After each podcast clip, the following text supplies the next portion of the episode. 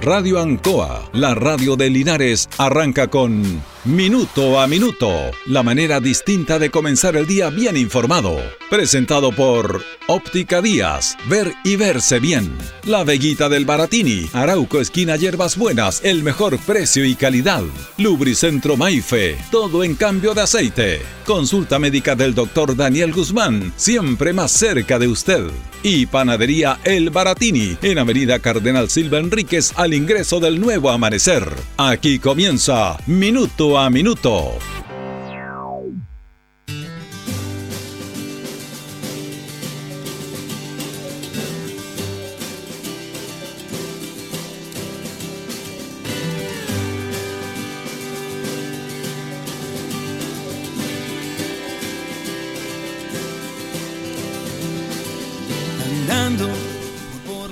Bueno, fíjese que esta pandemia que ha afectado al mundo entero tiene, tiene varias secuelas. La principal, la, la secuela de salud sanitaria, pero también tiene una secuela económica que a veces el común denominador de las personas no, no capta porque a lo mejor no le puede influir, pero esta cadena está llegando a todos lados.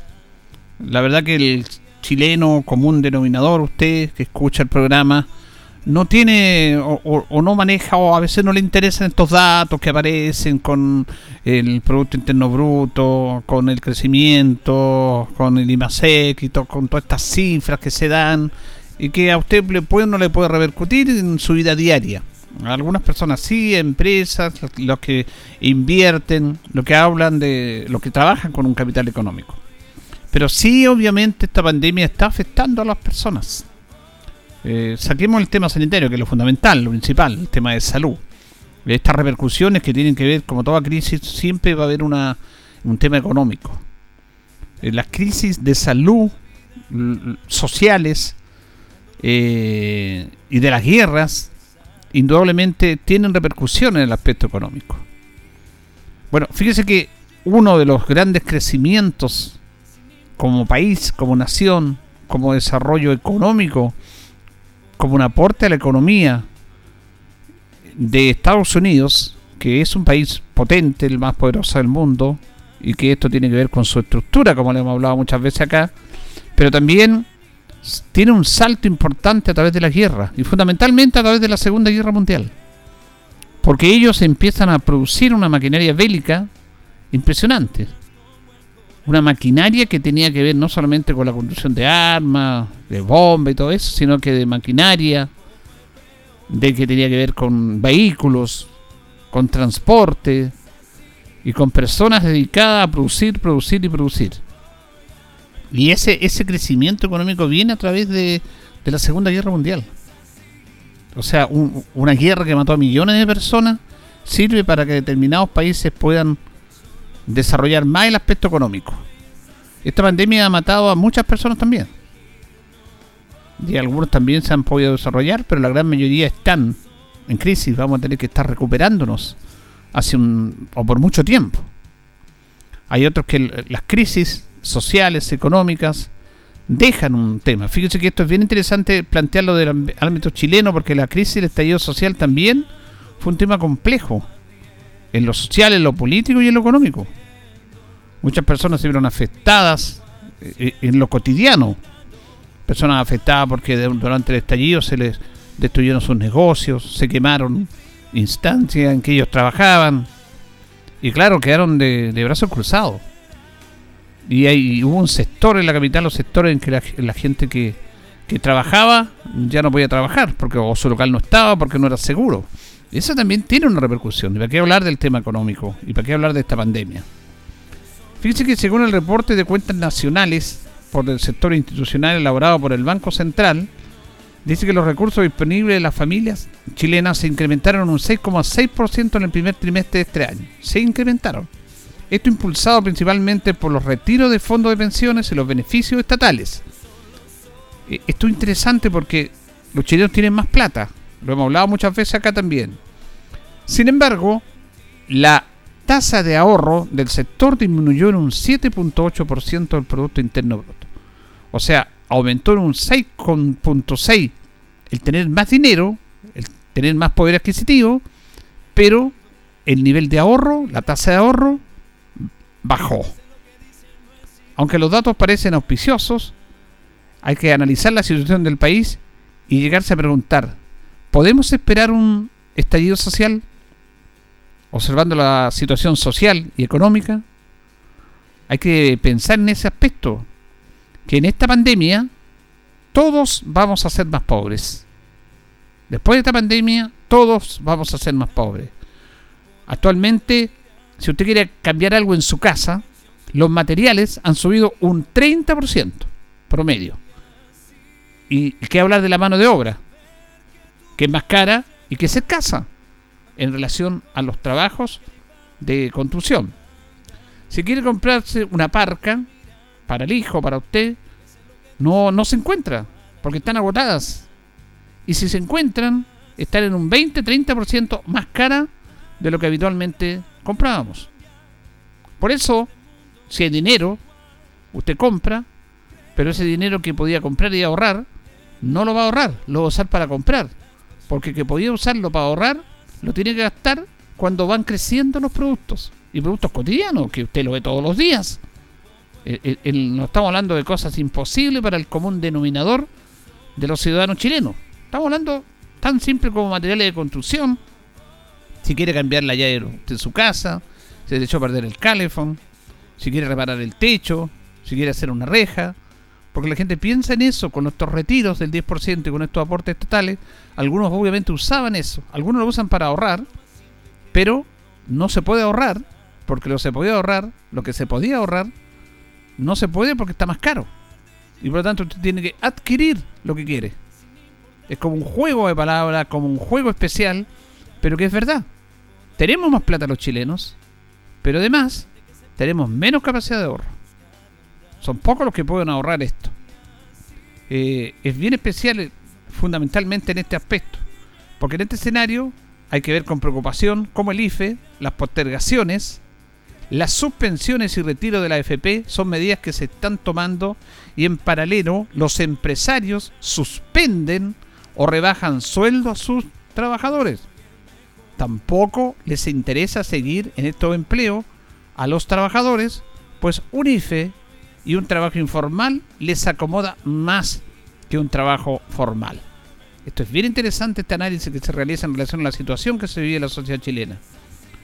Puede ser que las oficinas estén desocupadas por el costo de las construcciones y haga que todo esto se paralice. Que las tasas de consumo estén bajas y que la facturación de las empresas disminuya en un 30%. ¿Hay plata?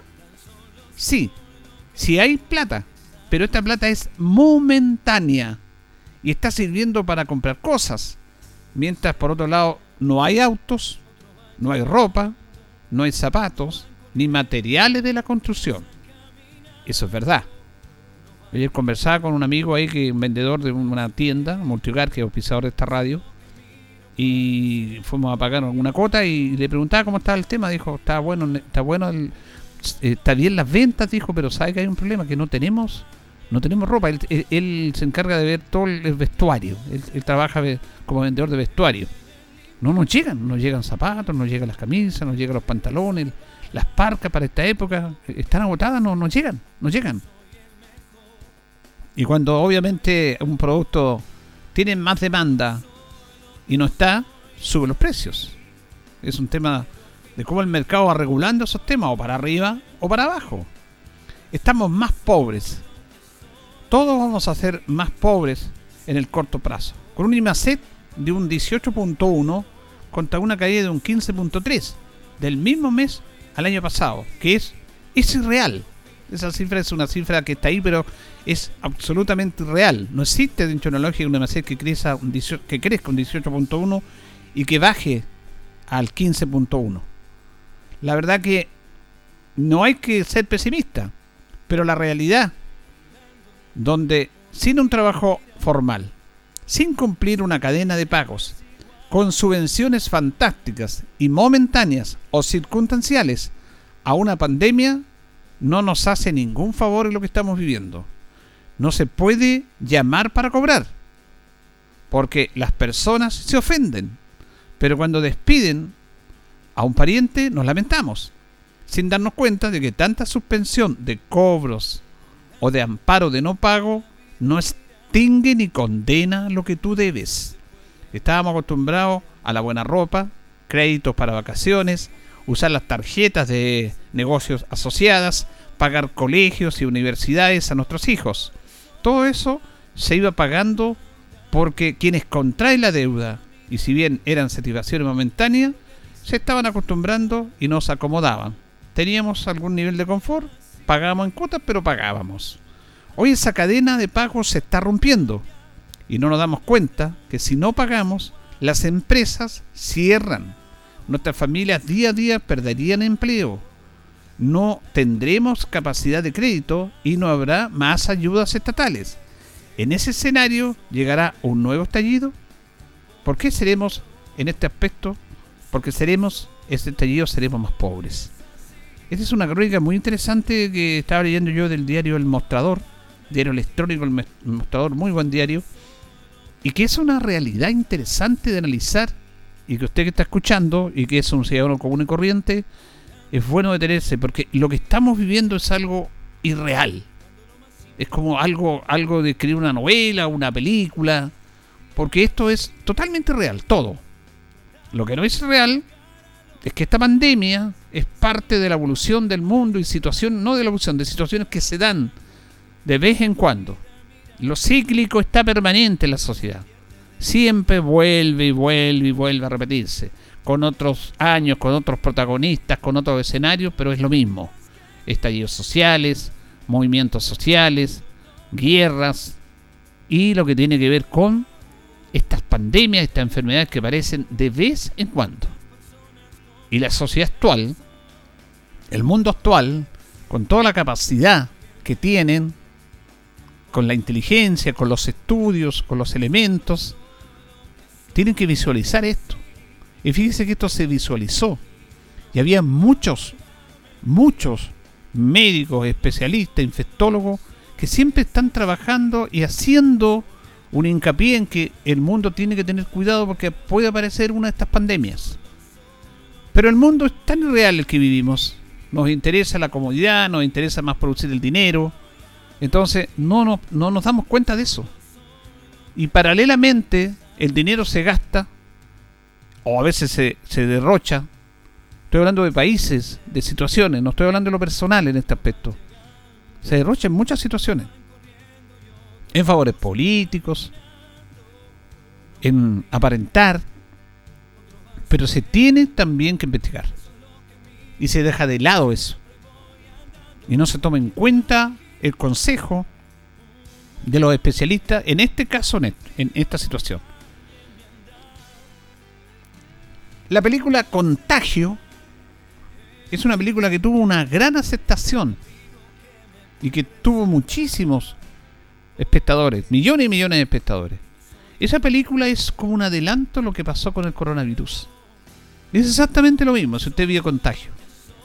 Tiene que ver con el negocio de las vacunas, tiene que ver con el negocio de los gobiernos poderosos, tiene que ver con que no se utiliza de buena manera el dinero en lo que tiene que ver con la prevención de estas infecciones, tiene que ver con vivir el momento y no proyectarse al futuro. Tener plata por ahora y no proyectarse al futuro, porque si esa plata que se tenía no vale de nada después que se expande el virus, que empieza a morir gente, y se muere gente, muere las sociedades, y se muere la sociedad, muere mi negocio, hasta el Estado propiamente tal. ¿Me, explico lo que estoy contando para que conversemos, para que analicemos esta situación? Es una tremenda responsabilidad de los líderes del mundo, de los líderes, y lo decíamos, políticos. Y no se trata de uno que otro gobierno. Y, y, el caso de Chile es bien especial. Si Chile, Chile hacía vacunas, producía vacunas, pero no es negocio hacerla, no le interesaba. Mejor importémosla, importémosla. ¿Para qué vamos a fabricar vacunas? Ese es el sistema que domina el mundo. El mundo se dividió durante mucho tiempo en los buenos y en los malos, en los del este y los del oeste, entre los, los liberadores y el mundo comunista, después de la Segunda Guerra Mundial. Se denominó y se separó en la denominada Guerra Fría. Unos por un lado, otros por el otro, teniendo una visión ellos de este es el mundo mejor para nosotros. No hay ni uno ni otro mejor. Lo que se tiene que hacer es tener un componente, un apoyo permanente. Pero se quiso imponer esto. Se quiso imponer una ideología. Estados Unidos no permitía que acá en Sudamérica hubieran gobiernos de izquierda. No permitía eso. Porque no era bueno el comunismo. Porque estaba en guerra con el comunismo. La guerra terminó en el año 45, pero siguió esta guerra permanente. El año 61 estuvo a punto de, producirse una guerra entre Estados Unidos y Unión Soviética por la denominada crisis de los misiles. Porque los rusos, la Unión Soviética, tenían misiles en Cuba, en una isla cubana, que fueron detectados por los radares norteamericanos y eso produjo una cosa terrible que estuvo a punto de producirse en la Tercera Guerra Mundial. Unión Soviética tuvo que retirar esos misiles Estados Unidos se sintió como victorioso por eso, pero también se sintió agobiado y complicado porque pensaban que solamente ellos tenían armas nucleares. Los soviéticos también las tenían. Entonces, este gasto de millones y millones en estos armamentos significa un tema de contención y de dominio con el mundo. Y en eso son afectados millones y millones de personas. Por eso hay que tener mucho cuidado. Fíjese que en este aspecto también hay temas positivos de la Guerra Fría, aunque no nos guste, porque es bueno recordar la historia.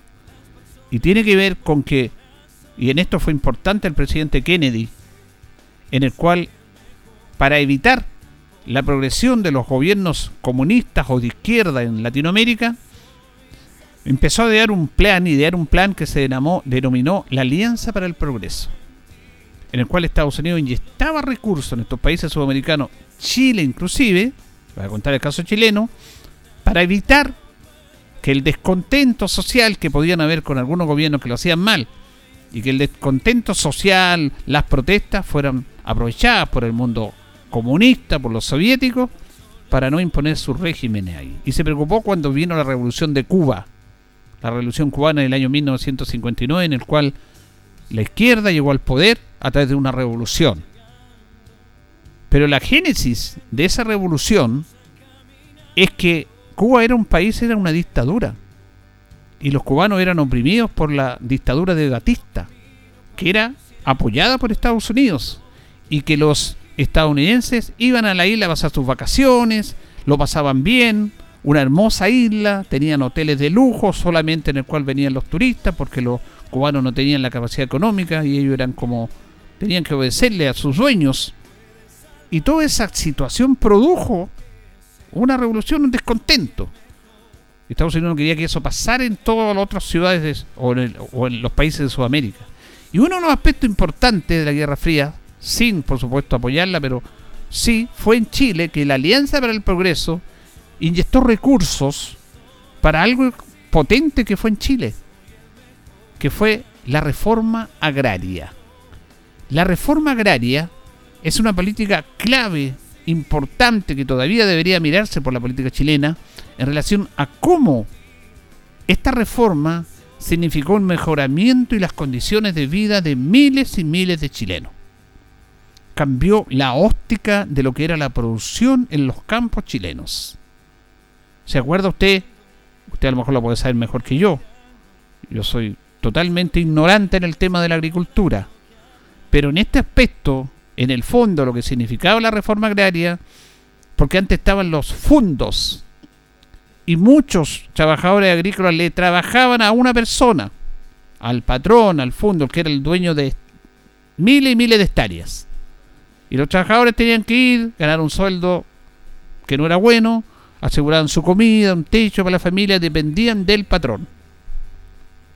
Y habían muchas tierras y hectáreas que no se ocupaban.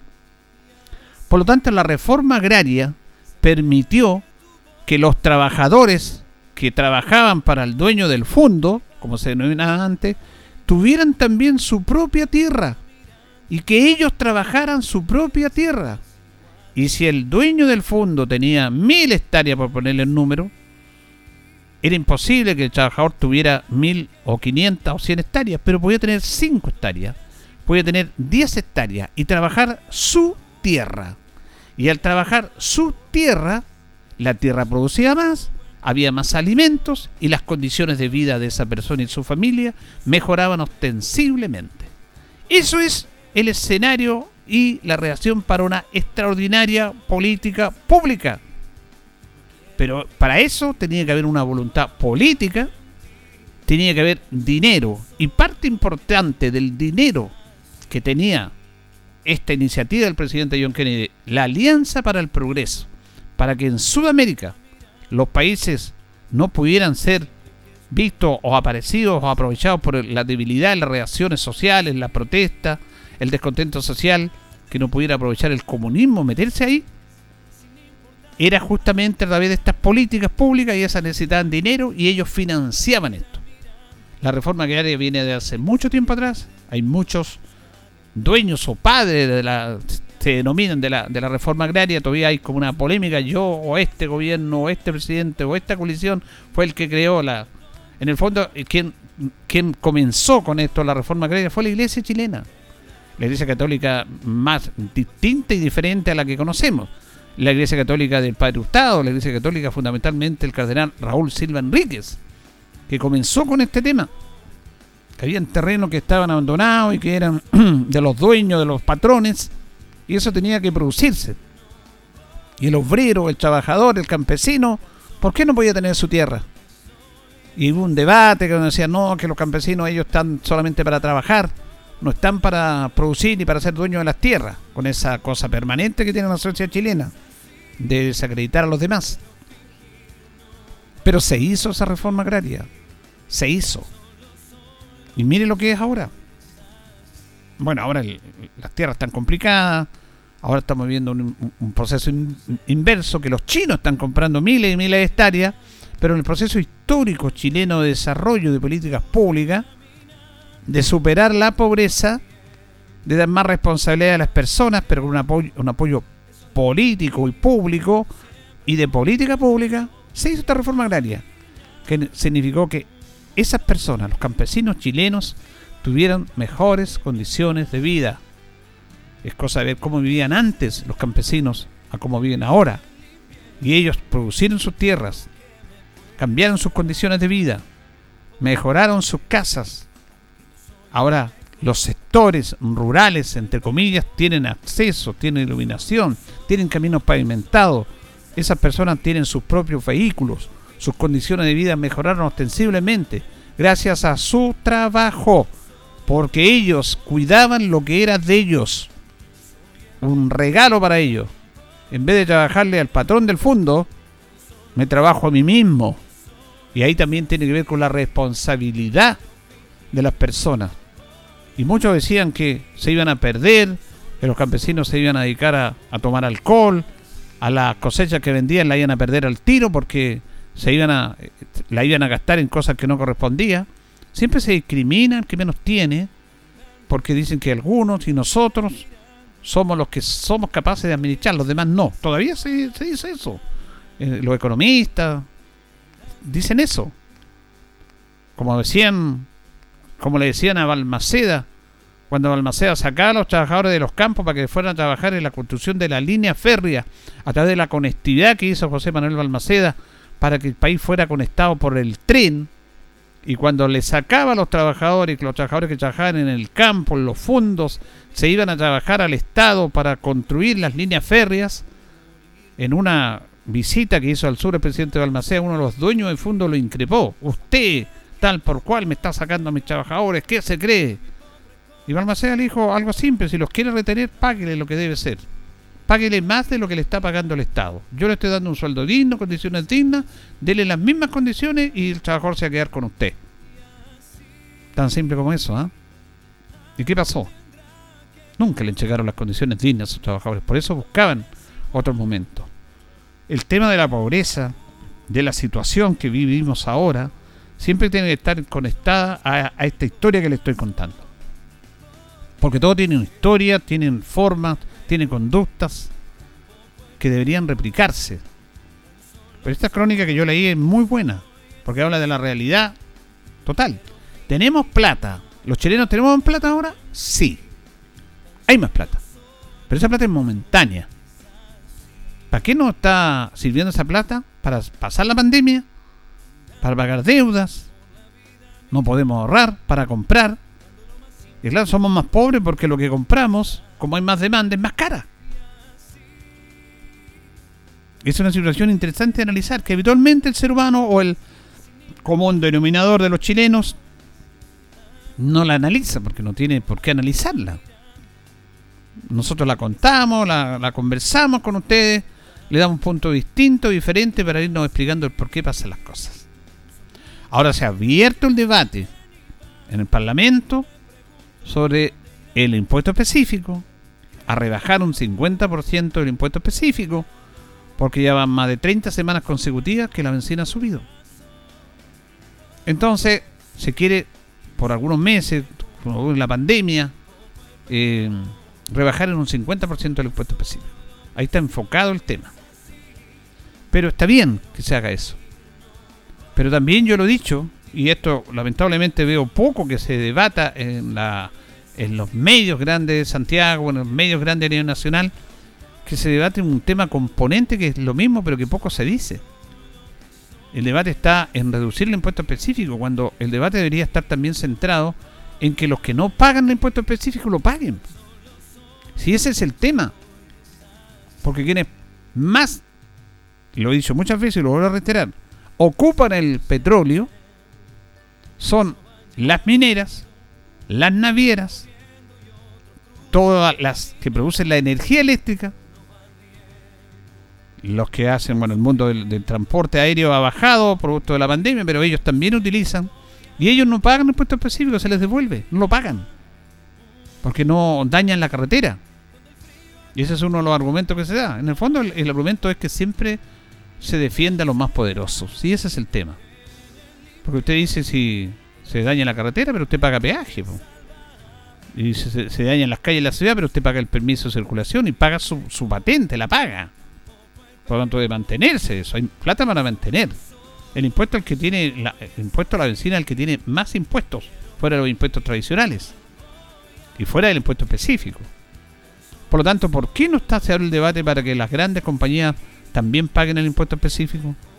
Y no lo digo yo, lo dijeron especialistas, de que si las grandes navieras, las grandes mineras, las grandes generadoras de energía pagaran el impuesto, pagaran el impuesto específico, la, la benzina costaría la mitad y el Estado seguiría recaudando dinero. Porque ¿cuál es el motivo que lo dicen los parlamentarios? Si quitamos un impuesto específico, el Estado va a tener menos recaudación, vamos a tener menos apoyo a ayudas sociales, cuando esto se produjo solamente para reparar las carreteras que se repararon hace tiempo. Pero hemos hablado también de lo que le gusta al Estado de mantenerse con estos impuestos que son transitorios y que han sido permanentes. ¿Tenemos más plata? Sí, pero estamos siendo más pobres. Señoras y señores, estos comienzos con valor agregado de minuto a minuto en la radio en cosa han presentado por Óptica Díaz, que es ver y verse bien. Óptica Díaz es ver y verse bien. Usted ya nos conoce, somos calidad, distinción, elegancia y responsabilidad.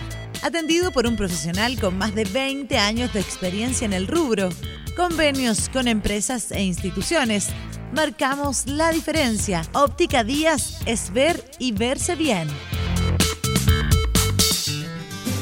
Buenos días, gusto saludarlo minuto a minuto en la radio Ancoa. Son las 8 de la mañana con 29 minutos junto a don Carlos Agurto. Comenzamos minuto a minuto en este día, eh, jueves, con bastante neblina. Es día de invierno, es día de invierno. Hoy día saludamos a los Eugenio que están de nomástico, es el día 189 del año. Tenemos 3 grados de temperatura, vamos a tener una máxima de 13, nublado, nubosidad parcial en la ciudad de Linares. Vamos a ir a la pausa, Carlitos, eh, con nuestros patrocinadores y volvemos. Estamos en Minuto a Minuto en Radio Ancoa. Radio Ancoa. La mejor manera de comenzar el día informado. La consulta médica del doctor Daniel Guzmán siempre más cerca de usted. Se atiende por FONASA, ISAPRE, DIPRECA, CAPREDENA y particular. Se hacen lavados de oídos. El doctor Daniel Guzmán lo espera en Kutmoller 333 frente a la plaza. Lubricentro Maife, todo en cambio de aceite. Le dejamos su vehículo como nuevo. Personal calificado, una atención cercana, convenios con empresas e instituciones. Maife, el lubricentro de Linares, ubicado en Esperanza 633, entre Lautaro y Yumbel. La panadería del Baratini, el mejor pan, tortas, pasteles, brazos de reina de nuestra propia elaboración. Abarrotes, cecinas, frutas y verduras. El mejor precio y la mejor calidad. Lo esperamos en Avenida Cardenal Silva Enríquez, al ingreso del nuevo amanecer. Estamos a su servicio. Óptica Díaz es ver y verse bien. Usted ya nos conoce, somos calidad, distinción, elegancia y responsabilidad. Atendido por un profesional con más de 20 años de experiencia en el rubro. Convenios con empresas e instituciones. Marcamos la diferencia. Óptica Díaz es ver y verse bien.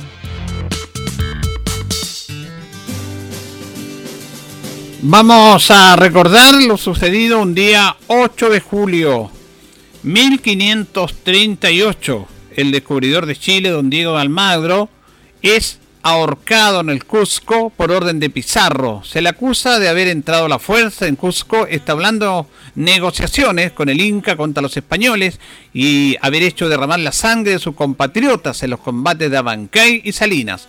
Almagro recibió la muerte con una tranquilidad y valor dignos de su renombre militar y de sus antiguas hazañas. Tenía entonces 75 años de edad. 1812, Juan Martínez de Rosas es entregado por sus tropas a Carrera y este lo destierra a Mendoza. Él falleció en Mendoza en marzo de 1813 y fue sepultado en la iglesia matriz de esa ciudad. En 1889 el presidente Balmaceda repatrió sus restos y en 1890 fueron llevados a Concepción. 1826, en el Congreso Nacional, quien establece que el título de jefe de Estado chileno sea el de presidente de la República, suprimiéndose el de director supremo. Así el primer mandatario que asumirá con este cargo será el señor Manuel Blanco Encalada, que jurará como presidente de la República el 9 de julio de 1826 y estará en el cargo hasta septiembre de ese mismo año. 1853 se funda la ciudad de Punta Arena. 1910, a los 84 años, muere el poeta y político chileno Eusebio Lillo, autor de la letra de nuestra canción nacional. 1953, los presidentes Juan Domingo Perón de Argentina y Carlos Ibáñez del Campo firman en Buenos Aires un tratado de paz, amistad y relaciones comerciales. 1971, un terremoto afecta a varias ciudades de nuestro país, siendo las más dañadas Illapel, Cabildo, Valparaíso y Santiago. Hechos sucedidos un día 8 de julio. Bueno, interesante recordar esta efeméride junto a nuestro coordinador, don Carlos Agurto. Y fíjese que esta historia de los presidentes, la otra vez con una señora que me hablaba del tema de, la, de los presidentes, porque cuando dimos a conocer los alcaldes de Linares, poco antes de las elecciones, siempre dio a conocer toda la historia. Linares nunca tenido una alcaldesa. ¿eh? Somos bien machistas en eso bueno, la culpa no tienen los ciudadanos, sino que quienes se presentan ahí, pero la mujer tiene que tener un rol más protagónico político en Linares. Pero, eh, a propósito que Chile tuvo la primera presidenta también, Michelle Bachelet. El primer presidente de Chile fue Manuel Blanco Encalada, que nació en Argentina. Nació en Argentina. Y desde que se empezó a llamar presidente, tener a los directores supremos. Pero en uno de estos días vamos a traer eh, quiénes han sido los presidentes de Chile. Es bueno recordarlo en su historia porque es parte del desarrollo político de nuestro país. Antes de ir a la pausa, vamos al titular del diario El Heraldo, empezar por deceso de comunicador y de funcionario municipal Víctor Tapia Morales. Ejecutan trabajos iniciales del nuevo hospital de Parral, multigremial Maule Sur. El estallido social, la pandemia, el millón de desempleados hacen inviable reducción de jornada laboral para las MIPIMES. La región del Maule disminuye índice de pobreza pese a primer aumento a nivel nacional en 30 años en la encuesta CACEN. En la región del Maule, Gendarmería conmemoró el Día del Suboficial Mayor.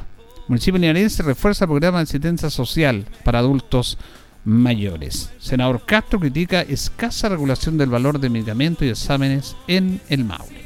Vamos a ir a la pausa, don Carlos, y ya retornamos.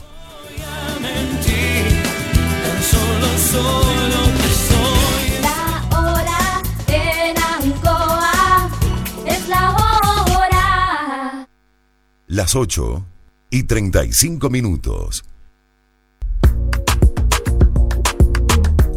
¿Conoces Market Maule? es la comunidad de emprendedores más grande de nuestra región. No te quedes fuera y únete a esta comunidad totalmente gratis. Recibe el apoyo que necesitas para difundir tu negocio o emprendimiento. Síguenos en redes sociales, arroba marketmaule y apoya al comercio local comprando en www.marketmaule.cl. Con Market Maule, activemos juntos nuestra economía regional.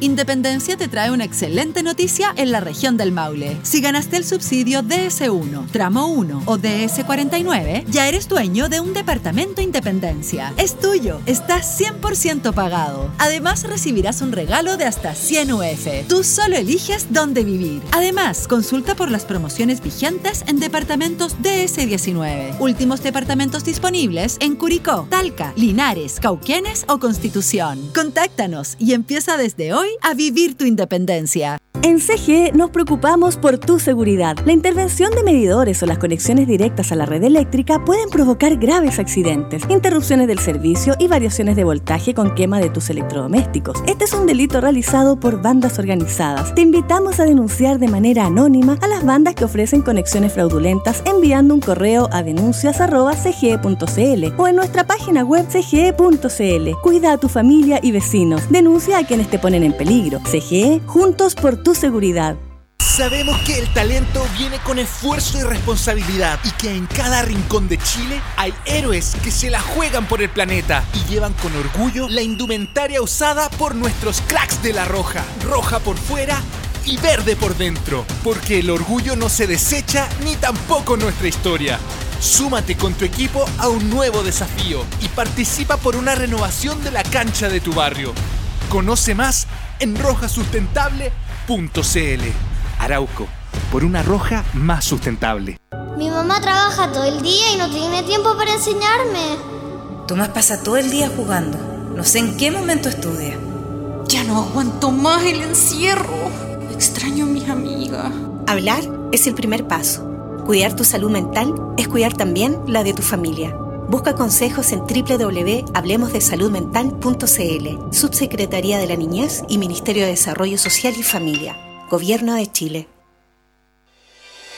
La Municipalidad de Linares informa que esta semana corresponde la vacunación a lunes y martes, rezagados mayores de 18 años, miércoles a viernes, primera dosis a personas de 16 y 17 años, y durante toda la semana pueden asistir a su inoculación embarazadas a partir de las 16 semanas de gestación, adolescentes entre 12 y 17 años con comorbilidades específicas y segundas dosis a población vacunada con primeras dosis entre el 7 y el 13 de junio. Asiste al Gimnasio Municipal Ignacio Carrera Pinto de 9.30 a 15 horas y en el sector rural, en las escuelas y postas específicas. Recuerda ventilar espacios, lavar tus manos frecuentemente, usar mascarilla y mantener distancia física. Linares Corporación Municipal, tú nos impulsas. Ancoa, tu radio Ancoa. Somos el 95.7 Radio Ancoa la radio de Linares, más cerca de ti.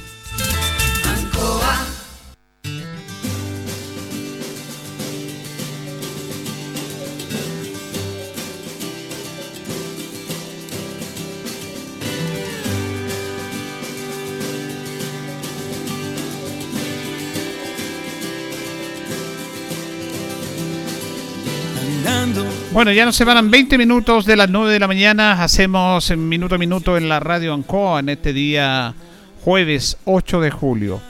Fíjese que eh, esta información que subimos el día de ayer del asesinato del, presidente de, Haití, Jovenel Moïse, eh, habla de la precariedad de un país de Haití. Realmente es impresionante lo que vive Haití, que nosotros estamos más cercanos porque hay muchos inmigrantes que vienen de allá eh, y que están acá y que se alejan de su país producto de todo lo que se está viviendo. Una serie de situaciones lamentables, como un país no ha podido lograr recuperarse porque ha sido utilizado políticamente desde la colonia francesa, de los de Bolívar y todo eso. Y bueno, y ahora cuando llegan nuevas instancias políticas para tratar de darle mejores condiciones de vida a los haitianos, a sus eh, ciudadanos se produce esta cosa lamentable, que fue justamente el asesinato del presidente de Haití. Afortunadamente su esposa Se salvó, pero es terrible imagínense. Y en esto tiene que ver con la precariedad de las democracias en América Latina y de los presidentes que han sido asesinados, inclusive Estados Unidos. Estados Unidos, la nación más poderosa del mundo, donde se habla del icono de la democracia, es donde más se han asesinado a sus presidentes. Es como un contrasentido. Cuando se supone que una sociedad madura, educada, consciente, republicana, democrática, que son las banderas de la libertad que ellos siempre dicen, pero es, especial esto de, de que hayan sido asesinados más presidentes que nadie. Fíjese que en Haití, además, no se trata del primer asesinato de un presidente.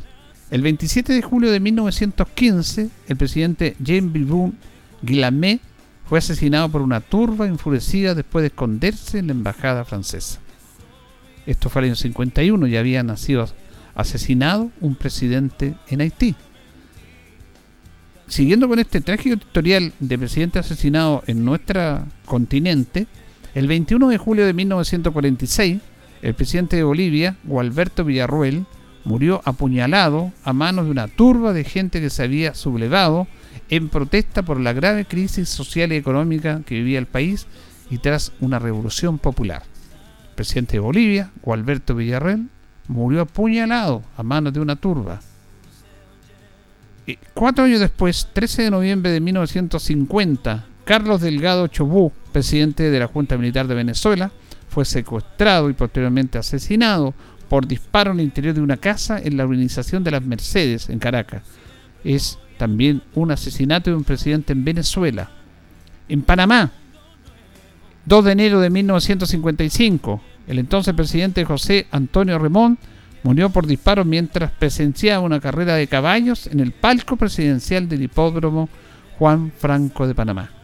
No se hallaron a los autores, aunque algunas hipótesis apuntaban a personalidad de la política local, la mafia italiana e incluso la CIA.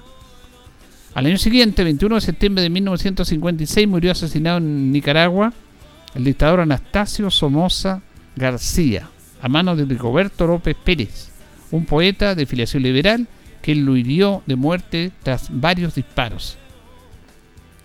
En Nicaragua, el 17 de septiembre de 1980, esto es una historia eh, bien, bien especial, ¿ah?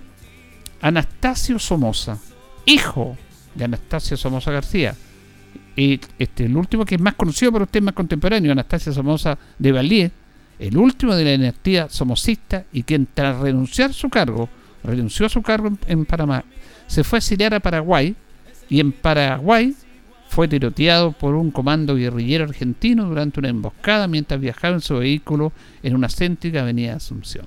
Los Somoza, padre e hijo, presidente de Panamá, fueron asesinados. Uno, el papá en Nicaragua y su hijo en Paraguay cuando estaba en el exilio. Terrible esa historia. Guatemala también ha tenido un presidente asesinado. 26 de julio de 1957, Carlos Castillo Armas, al igual que ha sucedido con el presidente de Haití, fue asesinado en el interior de su casa presidencial.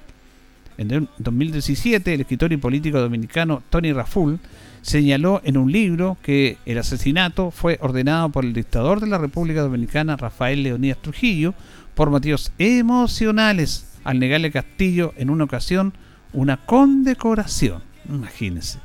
También el propio Trujillo, quien llegó al poder en el año 1930 y encabezó durante 30 años una de las más implacables tiranías de América Latina, fue ametrallado el 30 de mayo de 1961 en una emboscada mientras viajaba en su vehículo en la carretera de Santo Domingo a San Cristóbal. Llegamos también a Estados Unidos. Esto de Estados Unidos bien especial cómo se han asesinado. Ningún país en el mundo ha tenido tantos presidentes asesinados. Cuatro presidentes asesinados y otros que lo intentaron matar y que fallaron.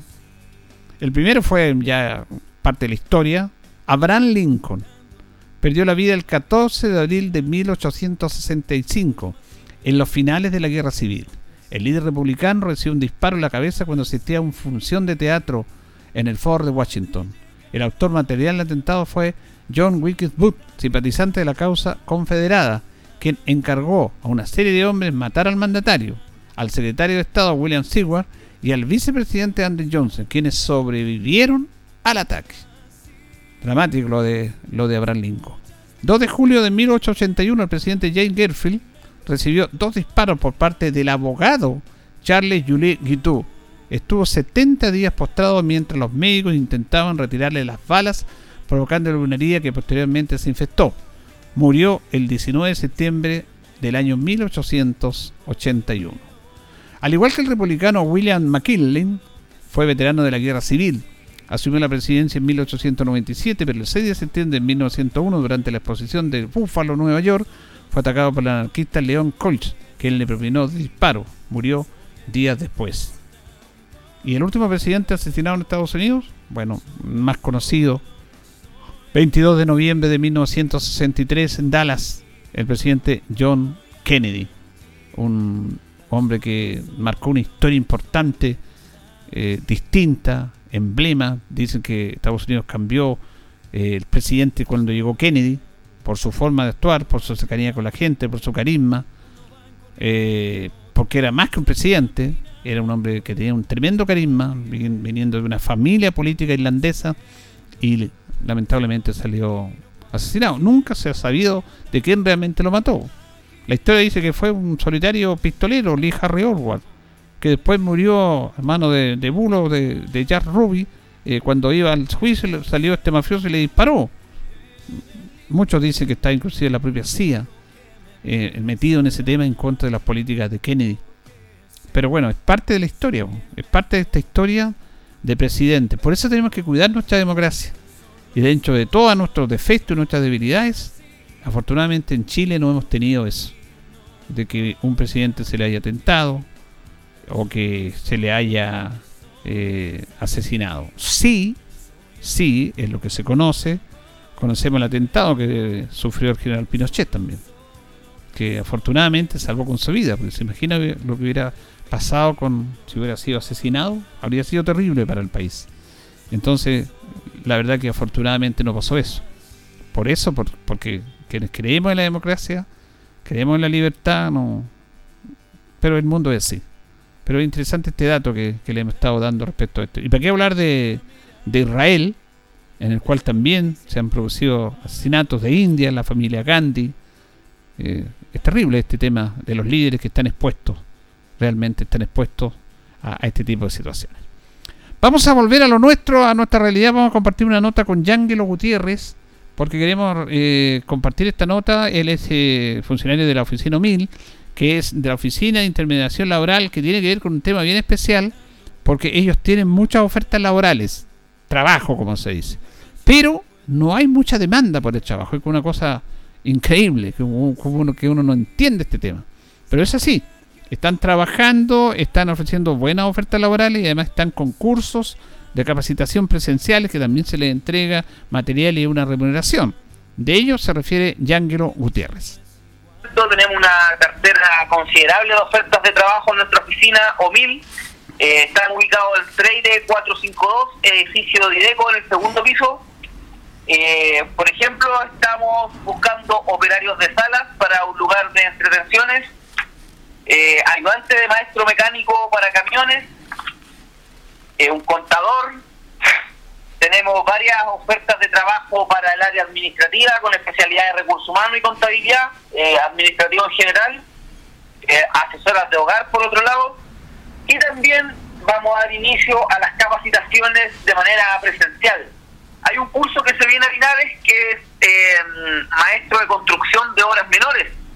Es un curso bastante bueno, eh, tiene ciertos requisitos porque también tiene buenos beneficios, como eh, el financiamiento de varias herramientas de trabajo una vez finalizado el curso para que se pueda ejercer lo aprendido, ¿cierto?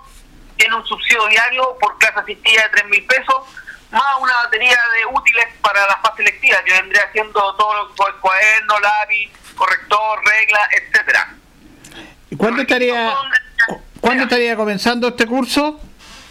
Una vez que reunamos los los alumnos. Con 40 cupos eh, estamos lentos, estamos lentos en cuanto a la gente que busca trabajo y en cuanto a la gente que busca capacitaciones. Se entiende porque estamos en pandemia, pero pasamos el aviso, pues le agradecemos esta instancia para que la, jefa, la gente sepa, se entere y se dirija hasta nuestra oficina a postular. Con el curso que eh, en lo que nos convoca tienen que estar cesantes, eh, que se acredita con un certificado de ASP, ¿cierto?, de los últimos tres meses. Las personas que tengan entre 18 y 20 años tienen que tener educación media completa. Las que son mayores, las personas mayores, eh, tienen que saber leer y escribir. Esto es para hombres y mujeres, ¿eh? Están inscritos en nuestra oficina MIL, contar con un registro social de hogares hasta el 80% de vulnerabilidad, que igual es alto, en los últimos 24 meses tener al menos 12 cotizaciones, continuas o discontinuas. O sea, puede hasta un mes y al otro es antes después volver a trabajar, ¿cierto? Puede ser así. Eh, y en el último año, al menos una cotización, un mes trabajado. Eh, deben presentar fotocopia de la cédula de identidad vigente y el certificado de FP en nuestra oficina y nosotros le hacemos la postulación. ¿Usted hace la postulación, usted mismo? Nosotros ayudamos a las personas con todas las medidas sanitarias correspondientes para que puedan aprender este este buen rubro que es la construcción de obras menores. Bueno, eh, eh, ahí está todo el, apoyo y el llamado que están haciendo de la oficina humilde del municipio, fundamentalmente para las personas para que se inscriban en estos cursos, que son presenciales, con todas las medidas, por supuesto, respectivas, y también con todo lo que tiene que ver con la relación de las ofertas laborales, que tienen muchas ofertas laborales de trabajo, pero la gente no, no está tomando estas ofertas laborales. ¿ah? Fíjese que se ha hecho una, salió los resultados de la encuesta CACEN, que tiene que ver con esta la encuesta de caracterización socioeconómica CACEN, que mide la pobreza en el país. Y hay datos bien interesantes respecto a este tema. Aumentó la, la pobreza a nivel nacional, llegamos al 10.8%, y en la región bajó poquito, pero bajó algo. Creció, creció menos la pobreza que en otras regiones. Pero hay un dato interesante que tiene que ver con que las familias que son eh, sustentadas por una persona, básicamente por una mujer, la pobreza está en un 17%.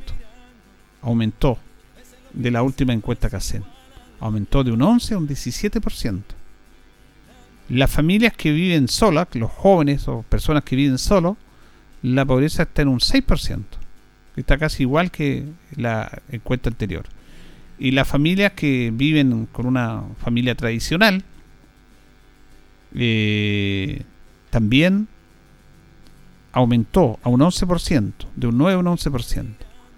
Y los extranjeros que viven en Chile aumentó su pobreza respecto a la última encuesta que hacen, acerca de un 19%. Estos son datos bien interesantes en este sentido. Eh, Fíjese que, de acuerdo a las cifras integradas a nivel nacional, el 10.8% de la población se encuentra en situación de pobreza por ingresos. Estos son 2.112.185 personas. Y el 4.3% en pobreza extrema, 831.232 personas. Esas cifras representan un aumento frente a lo sucedido del 2017 cuando la tasa de pobreza era de un 8.6 y la de pobreza extrema un 2.3. Fíjese que esto es muy interesante porque estamos más pobres que hace cuatro años. La pobreza, de acuerdo a los indicadores de medición, está ahora en un 10.8 y hace cuatro años atrás estaba en un 8.6 y la pobreza extrema está en un 4.3 y el 2017 estaba a 2.3. Entre las regiones de Tarapacá, 14%, Ñuble, 14%, Biobío, 13.2% y la Araucanía, 17.4% presentan tasa de pobreza por sobre el promedio nacional, mientras que la metropolitana tiene un 9%, Aysén 6.6% y Magallanes 5.7% se observan las tasas más bajas en este aspecto. Esto hay que medirlo y tener cuidado en este sentido porque es como para que como para preocuparse. En relación a la región del Maule, eh, está levemente a la baja en relación al 2017. Se tenía 12,7 y ahora está en 12,3. Se bajó de 12,7 a 12,3. eh, aunque el nivel de extrema pobreza en la región del Maule aumentó de 3 a 4.3. Estamos sobre la media nacional, pero bajo de las regiones que más subieron. Y la pobreza en la región del Maule es 12,3. Cuatro años atrás fue 12,7. Pero la extrema pobreza, cuatro años atrás era de 3 y ahora tenemos 4.3. Son indicadores importantes para irlos viendo, para irlo analizando y para desarrollarse en ese sentido. Eh, para preocuparnos. Eh, la pobreza se mide a través de los indicadores con el nivel de ingreso que tienen las personas, con el nivel de ingreso que tienen las familias. Por ahí se mide eso.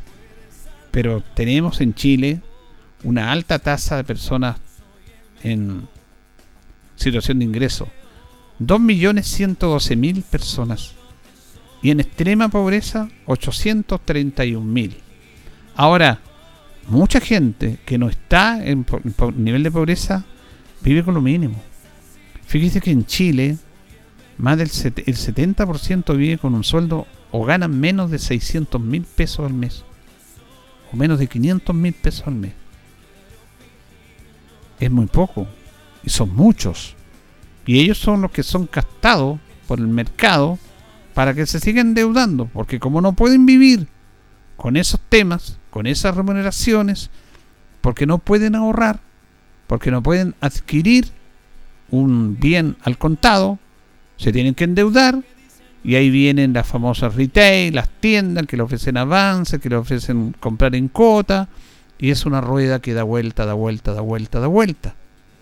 Algunos hasta llegado momento pierden la capacidad de pago porque pierden sus empleos, pierden su generación de ingresos y vienen muchas complicaciones. Hay que analizar todas estas situaciones, hemos hablado muchas veces del tema de la desigualdad, como muy pocos ganan mucho y como muchos ganan muy pocos, o muy poco en este país. Es, un, es una deuda que tiene que seguir planteándose. O sea, amplió recién el, el sueldo mínimo, que no llega ni a las 400 mil pesos, menos, 351. Eh, otro debate también. Ahora, ¿quién paga el. ¿Quién paga el. el sueldo mínimo? O las pymes, pero no paga el gobierno. Ellos son los que pagan el sueldo mínimo. O los sueldos, prácticamente. Por eso a mí me llama la atención que cuando se discute el sueldo mínimo todos los años se reúne la CU, las organizaciones, los trabajadores, se reúne el gobierno y no se reúnen los, que pagan el sueldo mínimo, las empresas, los, mi pyme, los empresarios, no. Ellos son los fundamentales, deben preguntarle, hacer una mesa de trabajo. Pero falta mucho.